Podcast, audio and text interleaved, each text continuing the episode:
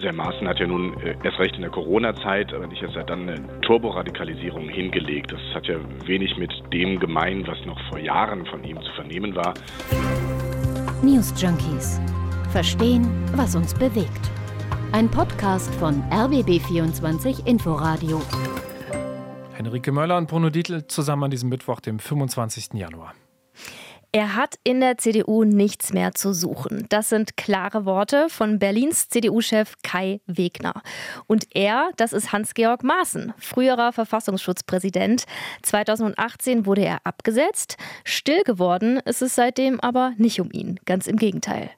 Maaßen gebraucht, wiederholt, ich zitiere, die Sprache aus dem Milieu der Antisemiten und Verschwörungsideologen, hat CDU-Generalsekretär Mario Chaya gestern auf Twitter geschrieben und Maaßen aufgefordert, die Partei doch bitte zu verlassen. Für den Fall, dass Maaßen nicht freiwillig austritt, hat die CDU-Bundesvize Karin Prien angekündigt, ein Parteiausschlussverfahren zu beantragen. Aber wie wahrscheinlich ist es, dass Maaßen am Ende wirklich aus der CDU geschmissen wird? Das dröseln wir heute bei den News Junkies genauer auf. Denn die Hürden für ein solches Parteiausschlussverfahren, die sind extrem hoch. Ihr wollt keine Folge der News Junkies mehr verpassen? Dann abonniert uns gerne in der ARD Audiothek. Hans-Georg Maaßen. Wenn ich sage, das ist der Mann mit der vielleicht kleinsten Brille Deutschlands, dann habt ihr wahrscheinlich gleich ein Bild im Kopf. Ja, denn alle anderen tragen ja übergroße Hipsterbrillen, nicht aber Hans-Georg Maaßen. Aber um sein modisches Gespür soll es jetzt nicht gehen, denke ich. Außerdem ist er ja auch ein Konservativer oder ist er längst abgedriftet? Sind Hans-Georg Maaßens Äußerungen noch mit den Grundwerten der CDU vereinbar? Null, sagt der Berliner CDU-Generalsekretär Stefan Evers. Also Herr Maaßen hat ja nun äh, erst recht in der Corona-Zeit, aber nicht erst seit dann eine Turboradikalisierung hingelegt. Das hat ja wenig mit dem gemein, was noch vor Jahren von ihm zu vernehmen war, was äh, jetzt aktuell an Rassenlehre, Rassengefase äh, dort verbreitet wurde. Ähm, das hat nun wirklich nichts, aber auch gar nichts mehr in der CDU zu suchen und da muss man dann auch konsequent und schnell sein. Die Kritik an Maaßen ist nicht neu, aber was ist denn jetzt passiert? Er hat getwittert, Stoßrichtung der, Zitat, treibenden Kräfte im politisch-medialen Raum sei ein eliminatorischer Rassismus gegen Weiße. Um diesen vermeintlichen Rassismus gegen Weiße geht es auch in einem Interview, das Maaßen dem Publizisten Alexander Wallasch gegeben hat. Wallasch ist in den vergangenen Jahren durch die Verbreitung von Verschwörungsmythen aufgefallen. Diesen Rassismus gegen Weiße nicht anzuerkennen, sei Ausdruck einer, Zitat, grün-roten Rassenlehre, nach der Weiße als minderwertige Rasse angesehen werden und man deshalb arabische und afrikanische Männer ins Land holen müsse. Das hier ist die Verbreitung auch von teilweise Verschwörungstheorien, antisemitischen Sprachcodes ähm, und in dem Fall eine Art von, von äh, Rassismus, ähm, die zwar angeblich sich gegen linken Rassismus wendet, aber im Kern nichts anderes ist als selbst rassistisch. Der Generalsekretär der Bundes-CDU, Mario Chaya, schreibt auf Twitter, seine wiederkehrenden Provokationen sollen nichts anderes bewirken, als seine eigene Ego-Show zu bewerben. Noch vor Chaya hat die Berliner CDU sich ganz klar gegen Maaßen gestellt. Deren Chef Kai Wegner hat gegenüber dem Tagesspiegel fordert, Maaßen muss raus aus der Partei. Kai Wegner hatte heute leider keine Zeit für ein Interview, aber wir haben ja, wie gerade schon gehört, den Generalsekretär der Berliner CDU ans Telefon bekommen, Stefan Evers. Ich habe Zweifel, dass Herr Maaßen sich selbst noch als Teil der CDU sieht und fühlt. Jedenfalls deutet nichts darauf hin, äh, was er veröffentlicht in äh, den letzten Monaten und ehrlicherweise auch Jahren. Es gibt aber auch Teile der CDU, die die Kritik an Maaßen völlig überzogen finden. Der Berliner Kreis, ein Netzwerk von konservativen Abgeordneten und Mandatsträgern in der Union, schreibt auf Facebook, so laufen Schmutzkampagnen. Herr Maaßen ist kein Antisemit. Maaßen wiederum gibt sich relativ unbeeindruckt, was die Kritik an seinen Äußerungen betrifft. Gegenüber der rechten Wochenzeitung Junge Freiheit hat er gesagt, durch die Forderung eines Parteiausschlussverfahrens lasse ich mich nicht einschüchtern und auch nicht beeindrucken, weil ich nicht glaube, dass ich in irgendeiner Weise die Voraussetzungen für so ein Parteiausschlussverfahren erfüllt habe. Ja, ob er mit dieser Einschätzung recht hat, dazu später mehr. Hans-Georg Maaßen, wir kennen ihn vor allem als Chef des Verfassungsschutzes. Vor elf Jahren hat ihn der damalige CSU-Innenminister Hans-Peter Friedrich ins Amt berufen. Vorher war Maaßen lange Jahre im Bundesinnenministerium. Er hat den Verfassungsschutz in einer ziemlichen Krise übernommen, denn zu der Zeit wurde klar, dass der Verfassungsschutz in Sachen NSU, also nationalsozialistischer Untergrund, auf dem rechten Auge blind war. Seine Einschätzungen waren laut Untersuchungsausschuss damals falsch und verharmlosend. Herr Maaßen sollte den Verfassungsschutz wieder auf Kurs bringen. Hat aber 2015 gleich mal eine Staatsaffäre ausgelöst. Da hat der Blog netzpolitik.org Ausschnitte aus einem vertraulichen Verfassungsschutzbericht veröffentlicht. Daraufhin hat Hans-Georg Maaßen Anzeige gegen die Journalisten erstattet. Der Generalbundesanwalt Harald Range hat dann ein Ermittlungsverfahren wegen Landesverrats eröffnet. Das hat damals für richtig große Proteste gesorgt. Markus Beckedahl von netzpolitik.org nannte es einen Einschüchterungsversuch. Der Bundesjustizminister Heiko Maas hat sich von der Entscheidung des Generalbundesanwalts distanziert und selbst die damalige Kanzlerin Merkel hat sich dieser Distanzierung später angeschlossen. Der Generalbundesanwalt hat die Ermittlungen dann erstmal ruhen lassen. Daraufhin wurde ein Gutachten in Auftrag gegeben, ob die Veröffentlichungen von netzpolitik.org tatsächlich staatsgefährdend waren. Über das Ergebnis dieses Gutachtens gab es so heftige Konflikte, dass der Generalbundesanwalt Range zum Schluss seinen Posten räumen musste. Als Chef des Verfassungsschutzes agiert man eigentlich leise, viel im Hintergrund. Maaßen hat sich aber in öffentlichen Äußerungen nicht zurückgehalten. 2016 hat er den amerikanischen Whistleblower Edward Snowden bei einer Veranstaltung als Verräter bezeichnet. Später hat er dann auch nochmal nachgelegt im NSA-Untersuchungsausschuss und hat da behauptet, Snowden könne doch ein russischer Agent sein. Und es geht weiter. 2017 hat Hans-Georg Maaßen versucht, Medienberichte über einen Spitzel des Verfassungsschutzes im Umfeld vom islamistischen Breitscheidplatz Attentäter Anis Amri zu unterdrücken. Das hat damals der Tagesspiegel berichtet. Da wurden sogenannte anwaltliche Korrekturbitten verschickt und manche Medien haben sie auch befolgt.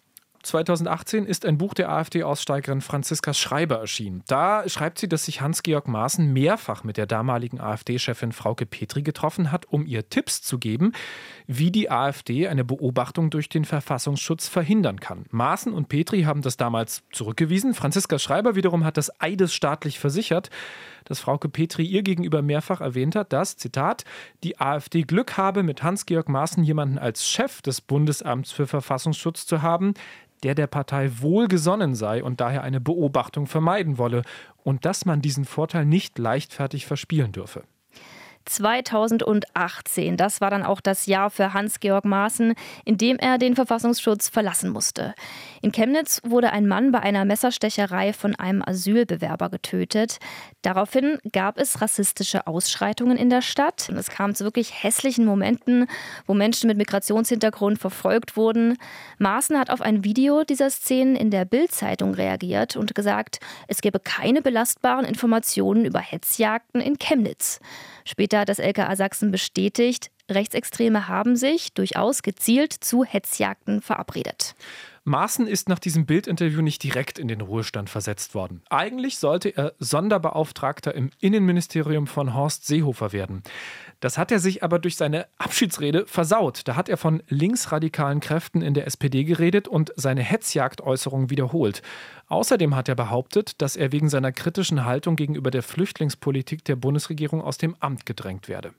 Puh, lasst uns mal kurz durchatmen. Also, klar, Maaßen war gekränkt, aber hätte sich ja einfach in den Ruhestand verabschieden können.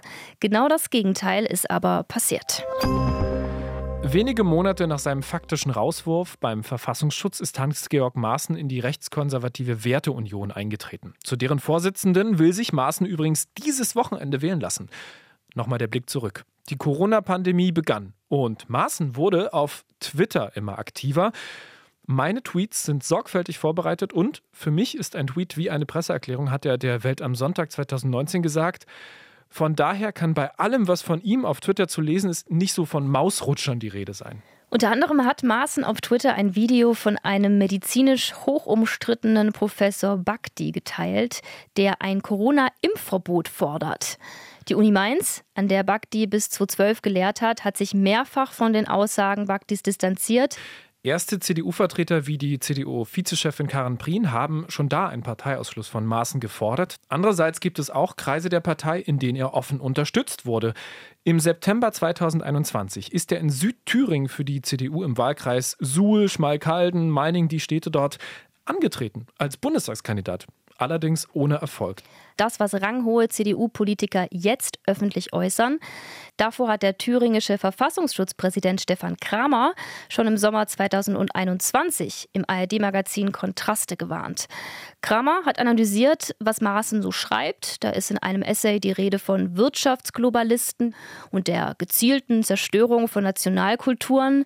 Globalisten, das ist ein rechtsextremes Codewort, das sagt sogar die CDU-nahe Konrad-Adenauer-Stiftung. Maaßen verwendet auch die Formulierung neue Weltordnung. Das ist verschwörungsideologischer Antisemitismus, sagt Kramer, der von einer globalen Regierung und internationalen Elite ausgeht, die die Menschheit versklaven. Der Thüringer Rechtsextremismusforscher Matthias Quent hat ebenfalls Schriften von Hans-Georg Maaßen ausgewertet und kommt zu dem Schluss, dass er antisemitische Weltbilder reproduziert. Und dieser Mann war mal oberster Verfassungsschützer. Ich glaube, wir haben jetzt ganz gut nachgezeichnet, wie Hans-Georg Maaßen sich über die Jahre hinweg radikalisiert hat. Aber reicht das? Reichen diese Beispiele, die wir gerade gehört haben, dazu aus, Maaßen aus einer Partei rauszuwerfen? Also das Parteiausschlussverfahren ist das schärfste Schwert, kann man sagen, das eine Partei hat, um gegen eigene Mitglieder vorzugehen. Es gibt auch noch andere sogenannte Ordnungsverfahren. Man könnte jetzt auch sagen, man beantragt nicht gleich den Parteiausschluss, sondern eine geringere Sanktion. So hat es uns der Parteienrechtler Dr. Sebastian Rosner erklärt. Bei der CDU gibt es außer dem Ausschluss die Verwarnung und den Verweis, das sind zwei verschiedene Sachen. Dann die Enthebung von Parteiämtern, also wenn ein Funktionär, der kann seines Amtes enthoben werden. Und dann gibt es noch die Aberkennung der Fähigkeit zur Bekleidung von Parteiämtern. Das heißt, auch für die Zukunft, für eine gewisse Zeit kann man dann nicht eine Funktion innerhalb der CDU ausüben. Beantragt werden kann so ein Parteiausschlussverfahren nicht von jedem CDU-Politiker, sondern nur der Kreisvorstand kann das, in dem Maaßen Mitglied ist. Der Landesvorstand oder auch der Bundesvorstand. Wie das Parteiausschlussverfahren ausgestaltet wird, liegt übrigens nicht im Ermessen der Parteien, aus einem guten Grund. Der Hintergrund ist der, dass ein Ausschluss natürlich ein sehr hartes Mittel ist. Deshalb hat der Gesetzgeber 1967 gesagt, da müssen wir darauf schauen, dass das nicht zu einem Instrument der Vorstände wird, irgendwie missliebige Mitglieder rauszuwerfen.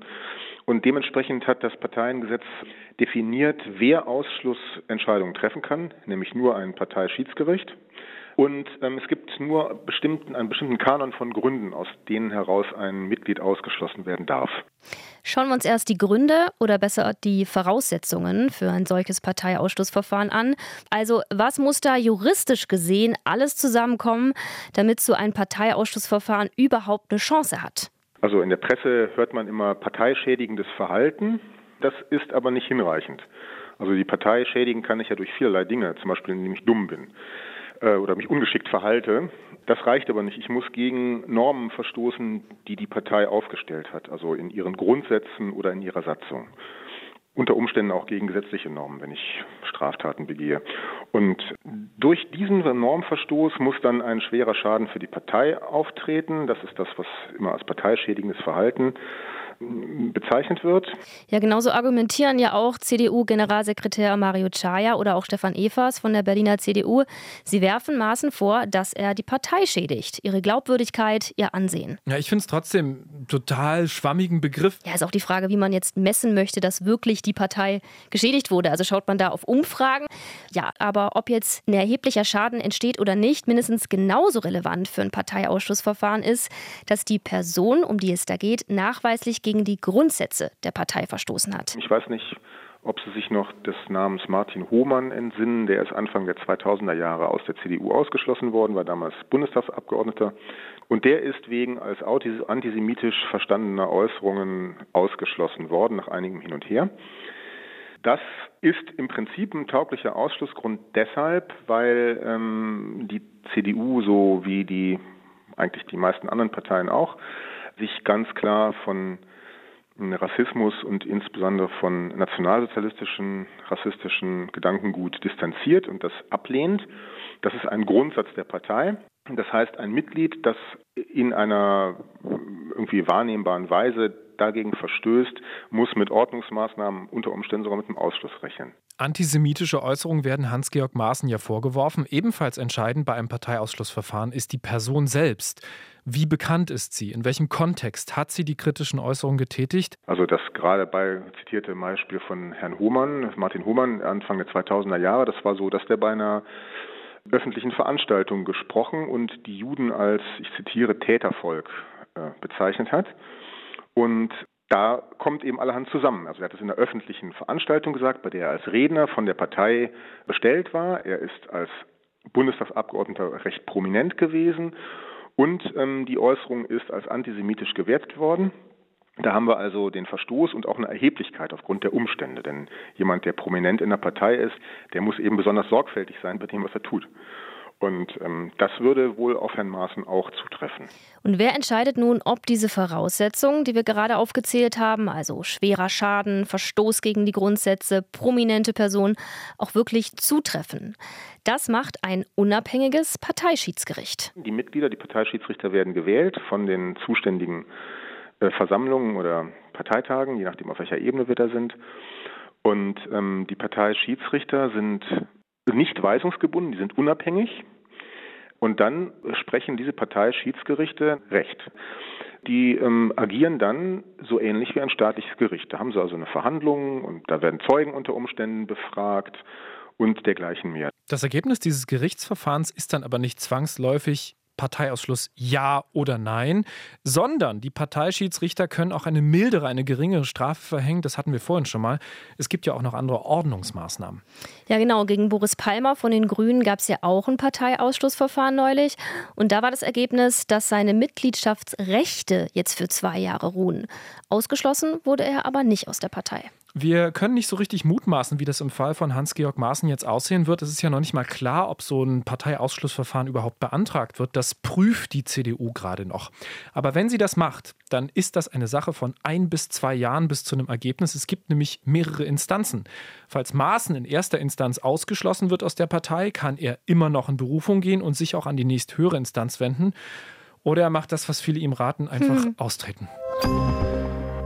Also nach dem, was wir heute gehört haben, habe ich den Eindruck, die vielbeschworene Brandmauer nach rechts der Union, der CDU, CSU, sie hält, sie steht, obwohl ich manchmal, wenn es so um kommunale Entscheidungen geht, insbesondere zum Beispiel in Sachsen, einen anderen Eindruck habe. Wobei Parteichef Merz sich ja zu einem möglichen Parteiausschlussverfahren von Maaßen noch nicht geäußert hat. Wir beenden die heutige News Junkies Folge mit einem Zitat von Christine Brinker, Vorsitzende der Berliner AfD, auf die Frage, ob Hans-Georg Maaßen in der AfD eine neue Heimat finden könnte. Sie hat gesagt, wir nehmen jeden Menschen auf, der sich mit unserem Parteiprogramm identifiziert. Ja, und wo wir schon mal bei der Berliner Landespolitik sind, die ist ja gerade auch komplett im Wahlkampfmodus. Das ist ja vielleicht auch eine Erklärung, warum die Berliner CDU in Sachen Maaßen so vorprescht. Denn obwohl die Berliner CDU Spitzenumfragewerte hat, könnte sie als Wahlverliererin dastehen. Warum? Das hört ihr in der aktuellen Folge des landespolitischen RBB-Podcasts Spreepolitik. Natürlich auch zu finden in der ARD Audiothek. Die News Junkies sind morgen wieder da. Henrike Möller und Bruno Dietl sagen Tschüss. News Junkies. Verstehen, was uns bewegt. Ein Podcast von RBB24 Inforadio. Wir lieben das Warum.